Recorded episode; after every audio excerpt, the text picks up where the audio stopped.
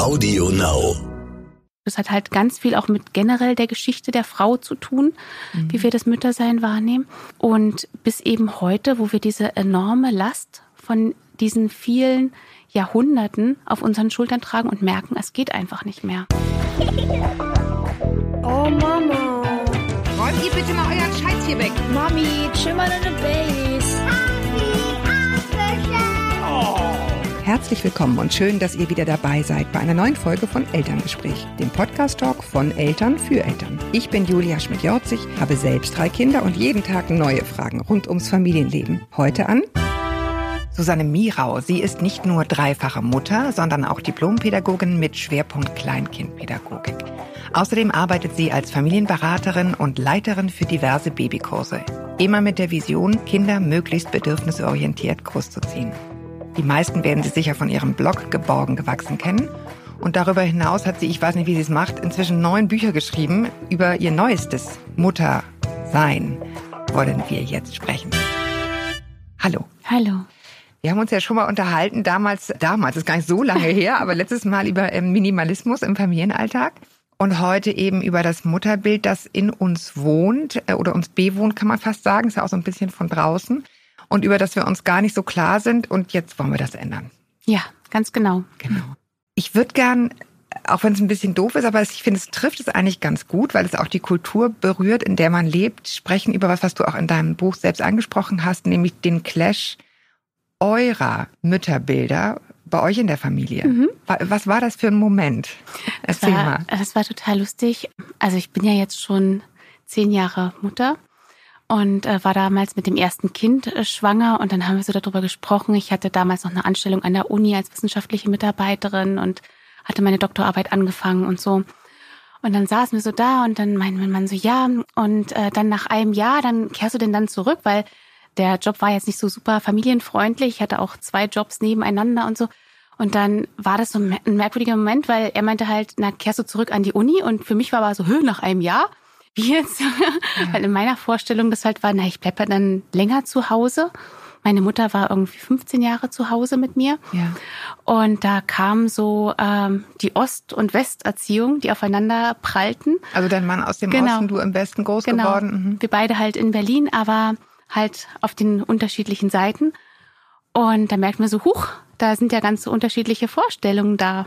Genau, das war so der erste große Moment, wo ich merkte, ach, das, äh, ja, da haben wir noch gar nicht drüber gesprochen und irgendwie gibt's da ganz unterschiedliche Ansichten. Ihr habt dann drüber gesprochen. Ja.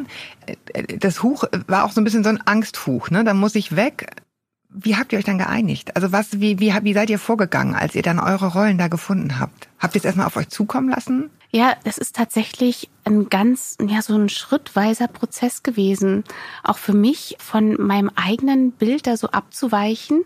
Mein Vater ist 38 geboren, der war sehr weg in der ganzen Erziehungssache. Und deswegen war für mich auch das Vaterbild, also wenn wir über Mutterbild reden, ist ja auch Vaterbild mhm. dabei, hatte ich ein ganz anderes. Und dann kam da auf einmal ja mein Mann daher, der sagte, nee, du geh mal arbeiten, ich nehme das Kind. Das war halt noch Baby und ich konnte meine Kurse weitergeben.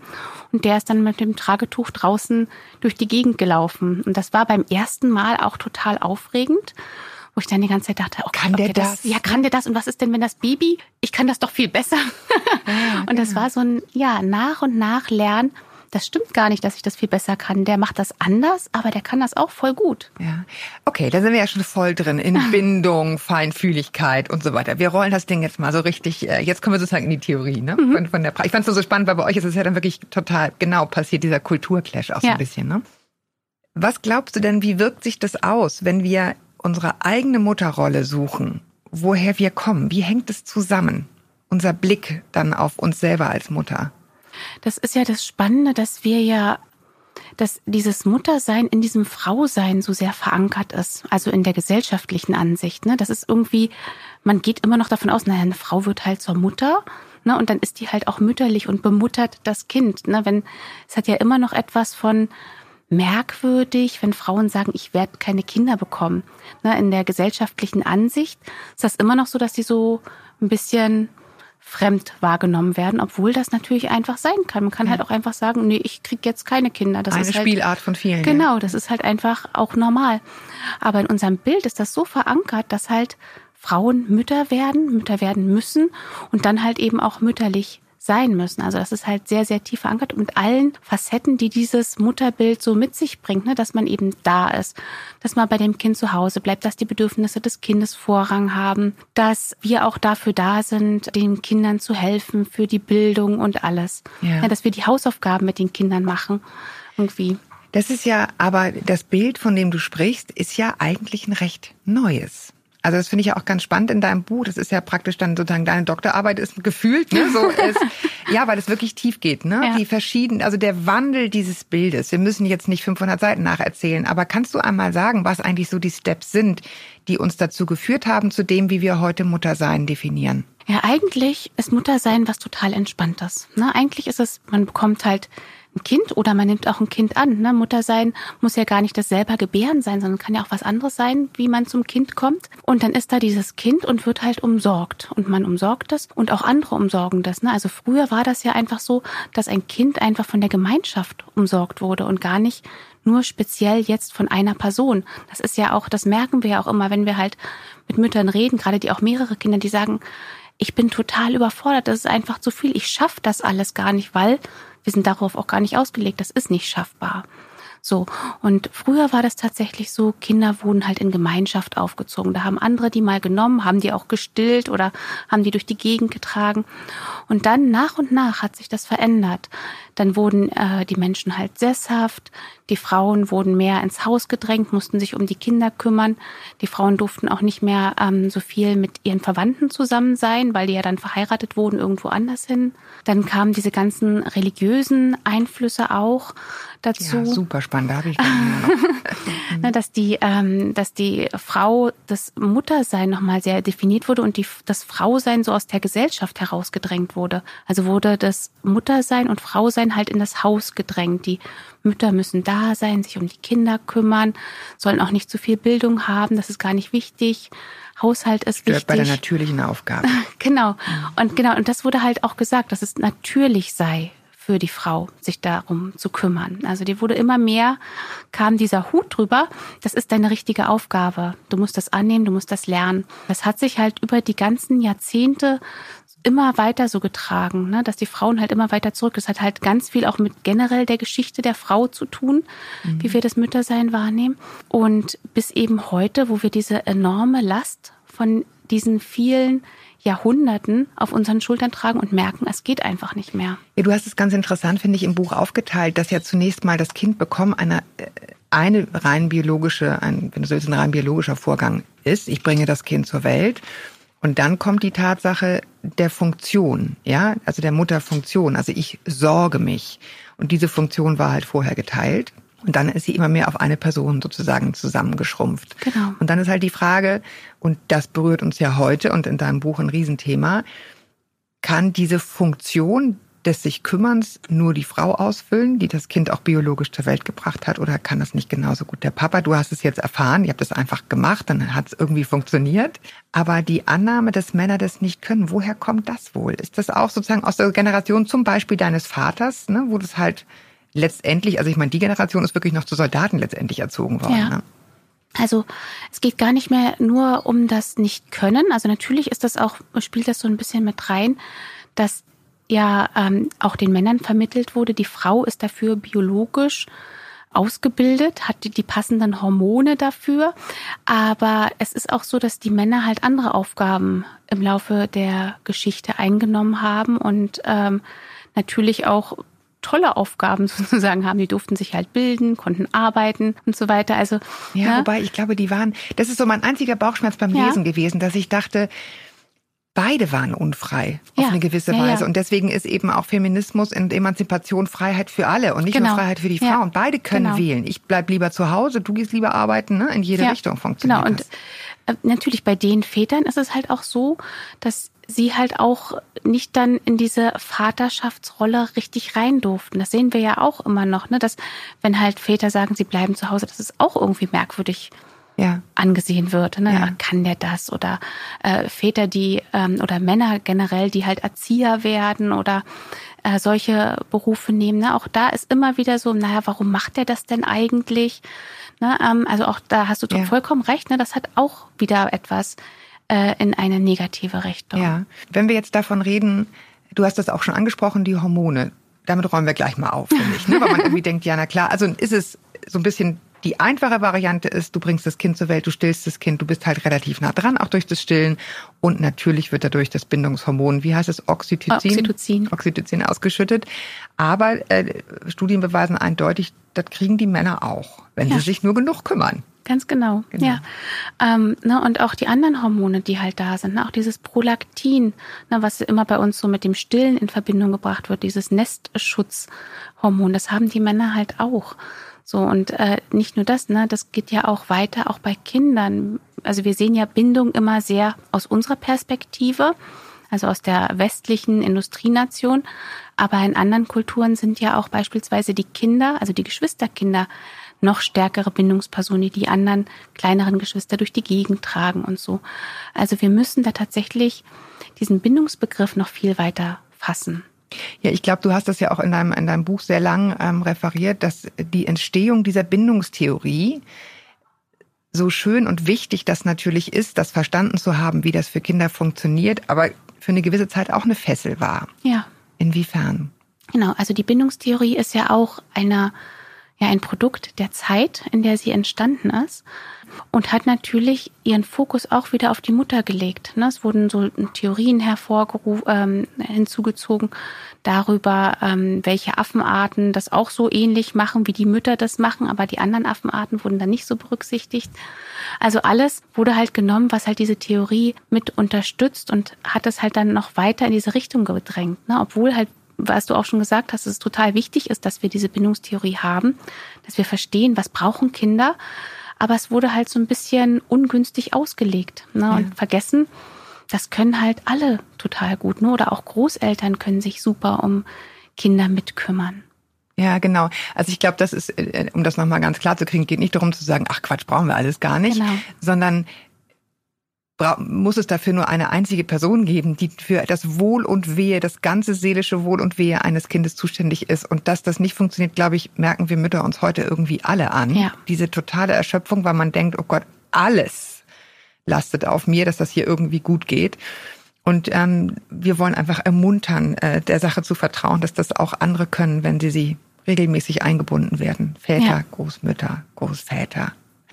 Jetzt hast du ganz interessant geschrieben, woran messe ich denn eigentlich, dass ich das gut gemacht habe? Ja, also wir wollen ja die Bedürfnisse der Kinder stillen und ob wir den Job dann gut gemacht haben, indem wir jetzt hocken, in diesem, in diesem Mutterbild, woran messen wir das eigentlich? Das Spannende ist, wir können es gar nicht richtig messen. Ne? Ähm, und wir müssen uns auch von diesem Gedanken frei machen, einfach dieses Messen Ja. könnens. Darum geht es eigentlich, ne, dass wir wirklich nicht auf so ein Ziel hin, ne, nicht alles machen damit, weil das führt auch immer dazu, dass man dieses Gefühl hat, die Kinder seien einem was schuldig. Ne, und das ist halt auch was Ungünstiges, wenn man das in eine Beziehung reinträgt und sagt, aber ich bin doch für dich zehn Jahre zu Hause geblieben. Jetzt musst du mir als alter Frau auch den Po abwischen und so.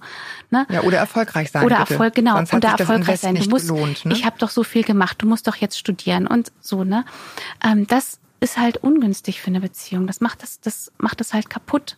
Ne? Wir müssen einfach ohne diese Ziele, ja, einfach zusammenleben und ähm, das Beste irgendwie draus machen, so dass es im Moment allen gut geht in der Situation. Ja, ich fand es ganz interessant. Ich habe diese Linie in der Tat noch nie so klar gezogen wie du in dem Buch. Du sagst, na ja, also in dem Augenblick, wo ich sozusagen ständig erwarte, eine gute Mutter zu sein, erwarte ich halt auch von meinem Kind ein gutes Kind zu sein. Und ein gutes Kind darf halt auch nicht aus der Spur laufen. Ne? Also Ja. dann man, man, man, man packt sich eigentlich die ganze Zeit gegenseitig in so Beschränkungen. Wobei ich glaube, ich habe das jetzt so ein bisschen zugespitzt gesagt und wenn du nicht erfolgreich bist, dann hat sich das Invest irgendwie auch nicht gelohnt. Natürlich, um Gottes Willen sehen wir das nicht so. Aber was wir uns natürlich eigentlich wünschen, ist, dass es denen einfach gut geht. Ja. Ne? So, das ist ja nicht so sehr, dass man jetzt irgendwie wirklich denkt, die müssen jetzt, was weiß ich, für einen Abschluss machen. Freut einen auch, aber es geht eigentlich um, um, das, um das seelische Wohl. Und ich glaube, selbst da ist es zu viel gewollt, wenn man denkt, man ist dafür komplett allein verantwortlich. Ja.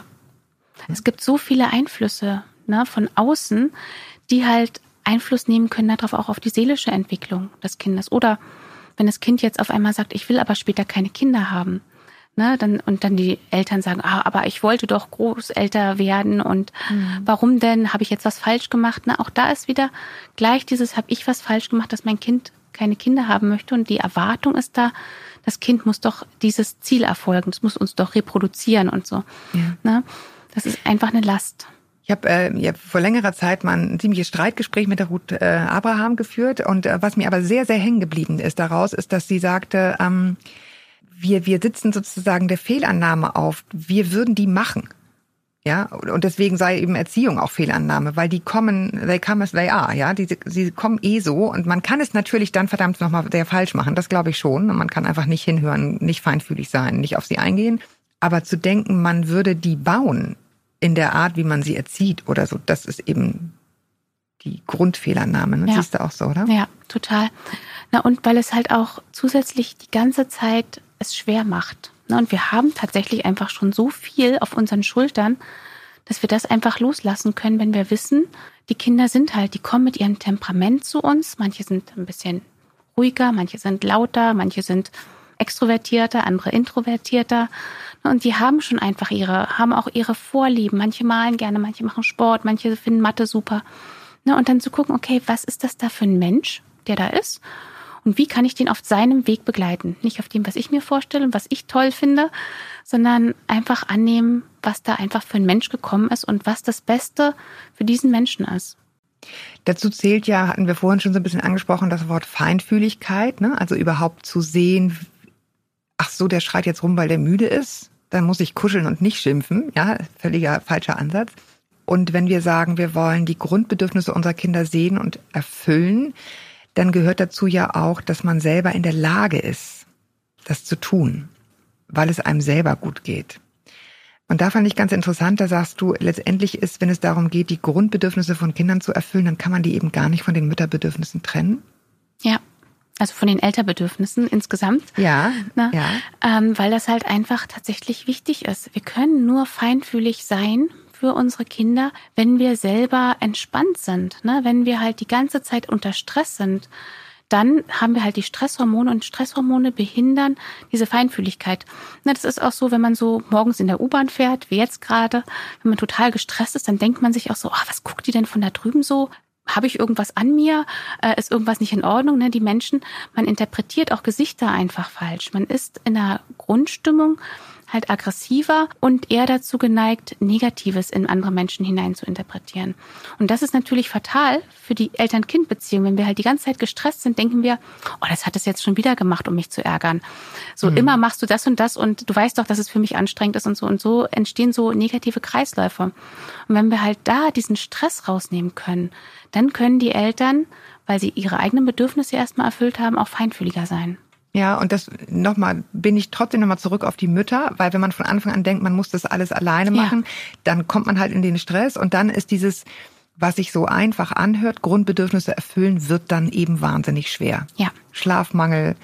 Du hast eine Situation beschrieben, in der du dich als Mutter wahnsinnig erschrocken hast, weil was hochkam, was du selber erlebt hast. Magst ja. du das erzählen? Ähm, das war einfach eine Situation mit dem Kind. Ähm, das Kind war halt Kind und ne, Trotzphase, hatte keine Lust auf alles. Und ich habe gemerkt, ich war so gestresst und ich hatte, war so sauer und dachte, okay, ich, also ich dachte gar nicht, ich wollte einfach mein Kind schlagen, so, weil ich einfach so dieses Gefühl hatte, ähm, zu viel. Zu viel. Ich hatte keine, es sind einfach alle Verschaltungen im Gehirn ausgegangen. Und ich habe das aber gemerkt in dieser Position, in der ich mich befand, also in dieser körperlichen Position, dachte, ach du Scheiße, ähm, was, was geht denn jetzt ab? Und habe erstmal total angefangen zu weinen, weil ich merkte, das, das wollte ich überhaupt nicht. Das bin doch nicht ich. Das ist nicht die Mutter, die ich sein wollte. Aber da gibt es halt auch ein Mutterbild in mir, was in mir vergraben ist, das so ist. Und ähm, das ist halt auch so was Wichtiges, womit man sich so auseinandersetzen muss ne, dass man tatsächlich nicht nur die Vorstellung von Mutter hat, die man selber hat, sondern dass da halt auch so ein Mutterding in einem drin ist, was man erfahren hat, wie Mutter sein sollte oder welche Funktion Mutter übernimmt. Und ja, das war tatsächlich ein besonderer Moment. Wenn wir jetzt darüber reden, was ist das alte Mutterbild gewesen, in dem wir, glaube ich, alle noch so ein bisschen hängen, ne? so, oder das, das vorherige, so dieses, ich muss das irgendwie alles alleine hinkriegen und ja auch ehrlich gesagt sehen, dass die gesellschaftliche Entwicklung dahin immer mehr führt. Ne? Also mhm. die Großeltern arbeiten heute selber lang, ähm, um, um überhaupt über sich über Wasser halten zu können, weil die Rente nicht reicht. Oder sie wohnen woanders. Also wir sind zunehmend auf uns gestellt. Ähm, und dann frage ich mich schon, äh, das, das merke ich sozusagen so ein bisschen bei mir selber, dass man einerseits denkt, okay, ich will mich aus diesem Mutterbild lösen und möchte das mehr verteilen und zum Beispiel meinem Beruf nachgehen, weil es mich glücklich macht und so weiter. Und andererseits es aber zusammentrifft mit so einem ganz anderen gesellschaftlichen Trend, nämlich dem zurück zum selbermachen, die Dinge wieder selber tun, wieder selber Marmelade ein. So. Und das ist so ein ganz gefährliche Melange, finde ich, wo man dann irgendwie denkt, oh Gott, jetzt müssen wir irgendwie alles.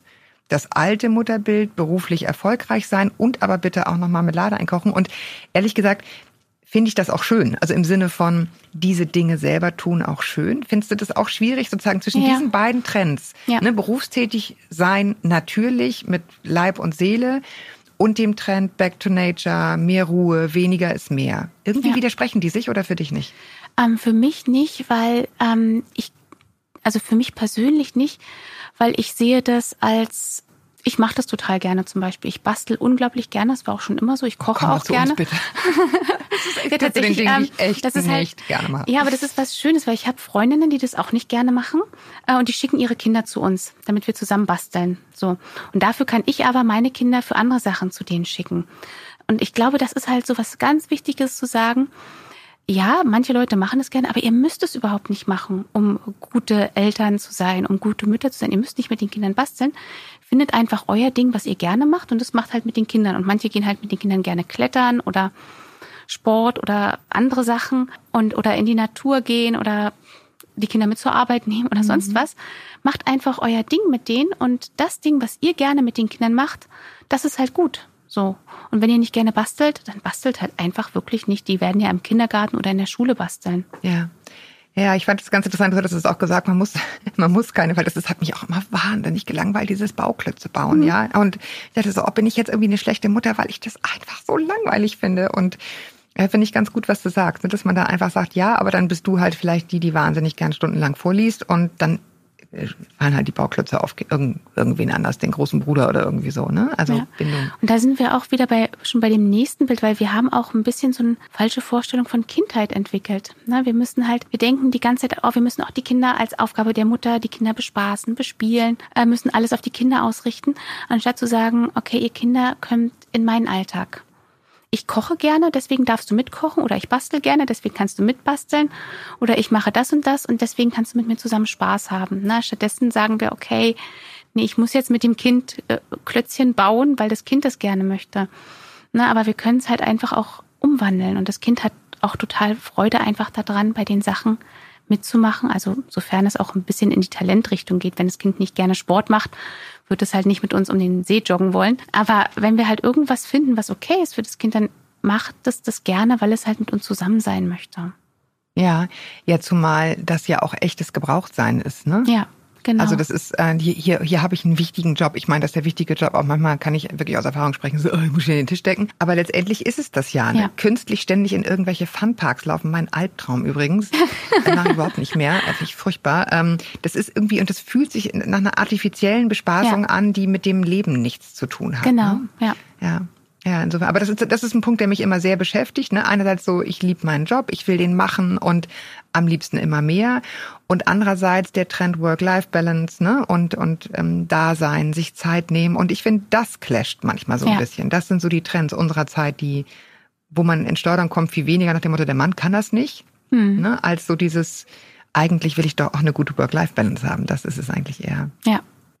Ein Begriff, wir haben es jetzt gerade schon gestriffen, ist dieses äh, Maternal Gatekeeping. Übersetz mal. was, was es ist, Maternal Gatekeeping ist, was ich ja auch dachte, ich kann das besser. Äh, nee, lass mal, ich, ich mach mal.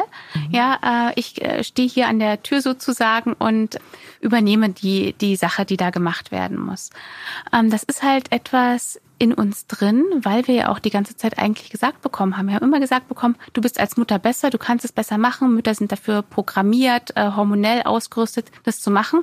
Und jetzt regen sich dann die Leute, ja, aber die Mutter geben ja nichts ab. Ne? Aber das ist ja eigentlich, sind wir halt darauf ausgebildet, sozusagen, dass wir halt nicht abgeben. Und das ist halt wirklich was Schwieriges, denn wir müssen abgeben. Wir schaffen es nicht mehr. Wir müssen einfach diese Sachen abgeben.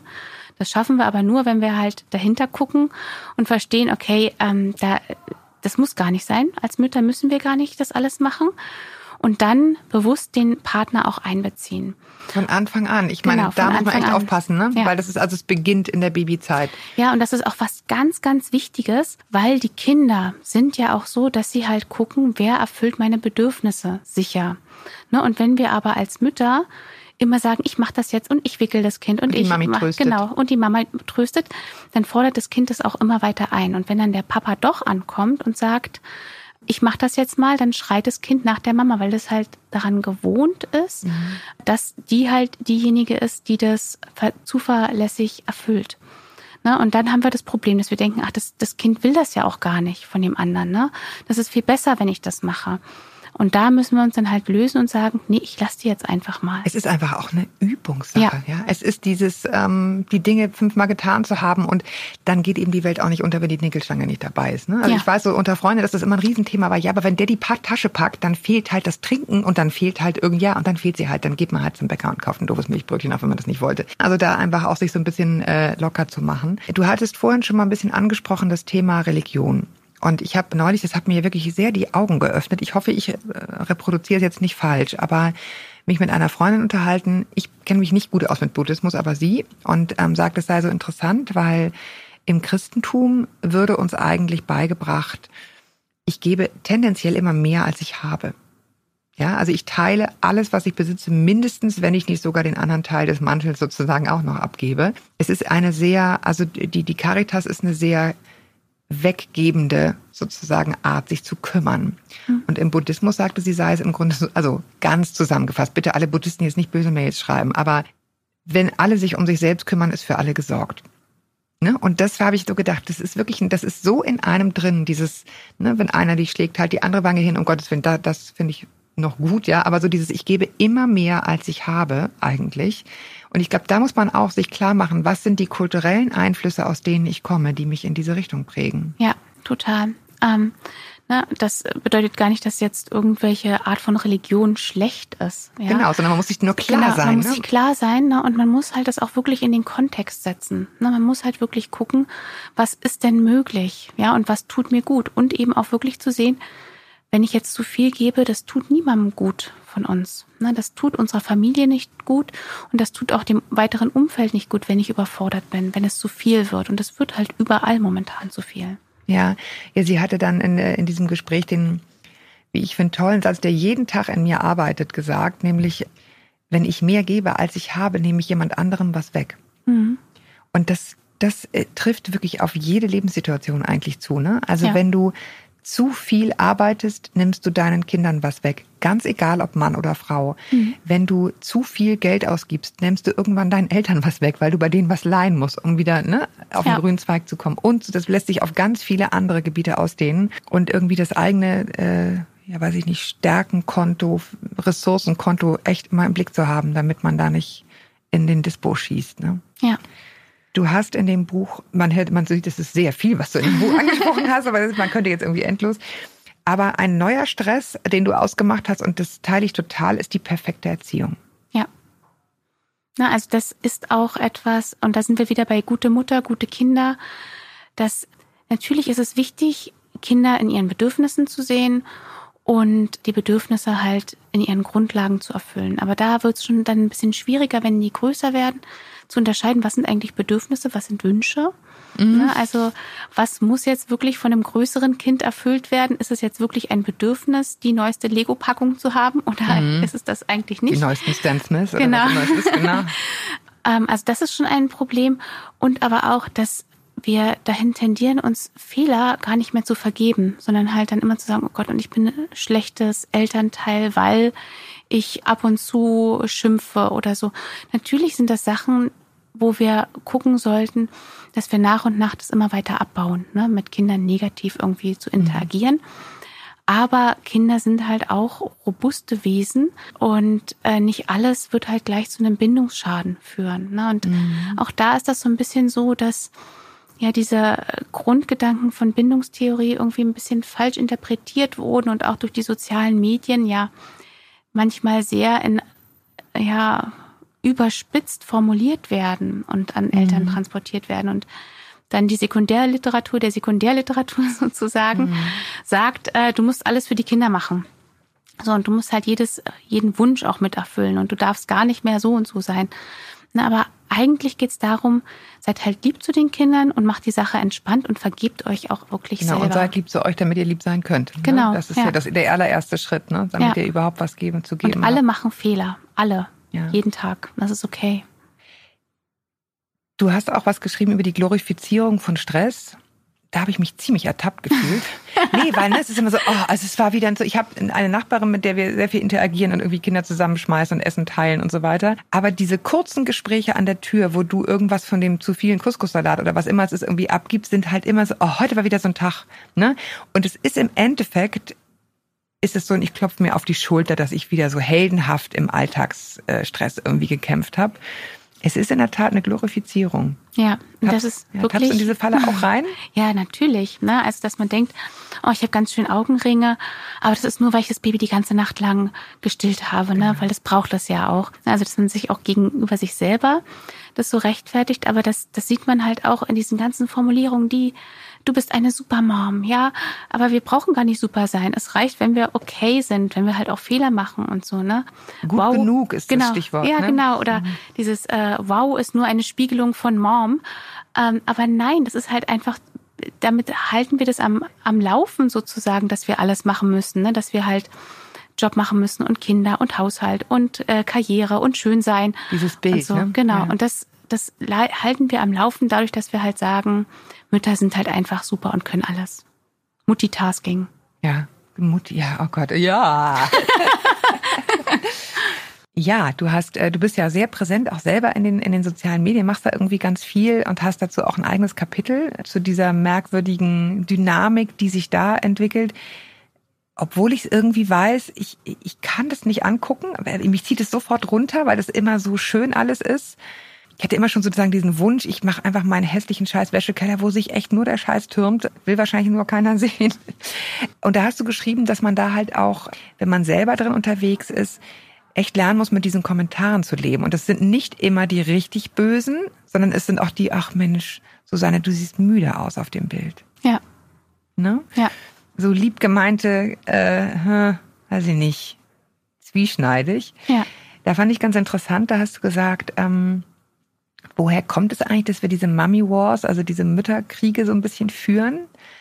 Und da war so ein Satz, da war der, der hieß, vielerlei Gründe schnurren, ich zitiere mal aus deinem Buch, ja, vielerlei Gründe, also Klammer auf, warum wir diese Mummy Wars führen, schnurren zusammen auf ein Hauptargument. Also Frauen und Frauen halten nicht zusammen, weil es Frauen zu lange, äh, weil es Frauen lange Zeit mehr brachte, sich mit Männern als mit Frauen zu verbinden. Ja. Wie gehst du damit um, wenn dir, wenn, wenn dir diese kleinen Kriege, die ja nicht immer als laute Kriege daherkommen, begegnen? Wie, wie steckst du das weg? Ich habe ja zum Glück einen Mann, der alles mit Humor nimmt, äh, mit dem ich immer über, über solche Sachen spreche. Und dann bin ich meistens immer so, "Oh, guck mal, und jetzt hat jemand was geschrieben. Und dann sagt er, ja, hier, äh, und macht daraus irgendwie einen Scherz. Und dann können wir darüber lachen. Aber tatsächlich ist das natürlich auch was, was einen, ja, einen auch betrifft. Ne? Und dann guckt man in den Spiegel schon. Also ich gucke dann auch in den Spiegel und denke, oh ja, Mensch, und du bist jetzt bald 40, du siehst halt auch nicht mehr aus wie 20-jährige Mütter. Ach, mich mal. Äh, und so, ne, also das macht Ja, schon auch was. total. Und es ist halt schon auch schwer, dann zu sagen, nee, ich lass mich davon nicht unterkriegen. Ich werde jetzt nicht meine, meine Augenringe immer wegwischen mit irgendeiner App, damit man nicht mehr sieht, wie ich aussehe oder meine Pickel. Die vom Abdeckstift jetzt nicht weggegangen sind, auch noch dann zusätzlich wegmachen, sondern da halt einfach zu sagen, ja, das ist einfach so. Das, Ja. Und da kann ich jetzt nichts dran ändern. das nehmen wir jetzt als Credo ans, ans Ende dieses Podcasts. Augenringe sind okay. Es ist irgendwie, genau, es geht ja nicht darum, jetzt sozusagen sich in, das, in die nächste Shame-Falle reinzufallen. Genau. Oh, Gott, oh Gott, wir sind noch, wir hängen noch irgendwie im alten Mutterbild, sondern einfach so sich ins Bewusstsein zu holen, woher kommen eigentlich die Bilder, mit denen wir zu kämpfen haben. Und du hast ganz toll auch gesagt, zu dieser Wahlfreiheit gehört eben auch die Freiheit zu sagen, ich will aber nicht, ich möchte aber gern zu Hause bleiben. Das sind ja die, die heute dann wieder was abkriegen. Ne? Ja. Genau. Und das ist halt wichtig, tatsächlich zu sagen, okay, du kannst, du sollst wählen können. Ne, Und wichtig, das habe ich ja auch im Buch nochmal ausgeführt, wenn ihr zu Hause bleiben wollt, dann kümmert euch darum, dass ihr abgesichert seid. Genau, das ist, finde ich, so das Einzige, was man wirklich heute dazu sagen muss. Ne? Ja. Jede Entscheidung, okay, nur Achtung, das Ende. Genau, also auch, ne, ne? egal wie verliebt ihr seid, bitte kümmert euch darum, abgesichert zu sein. Und das ist auch nicht unromantisch, sondern das ist halt einfach wichtig. Genau. Sich auf Augenhöhe begegnen ist sehr romantisch. Ja, In diesem Sinne, Susanne, ich danke dir sehr für die Zeit und dass du hierher gekommen bist zu mir.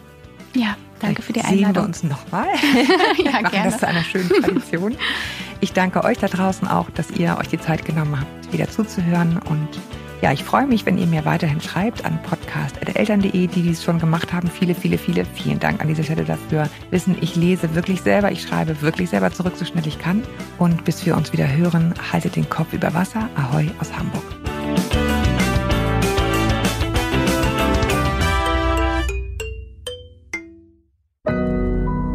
Audio Now.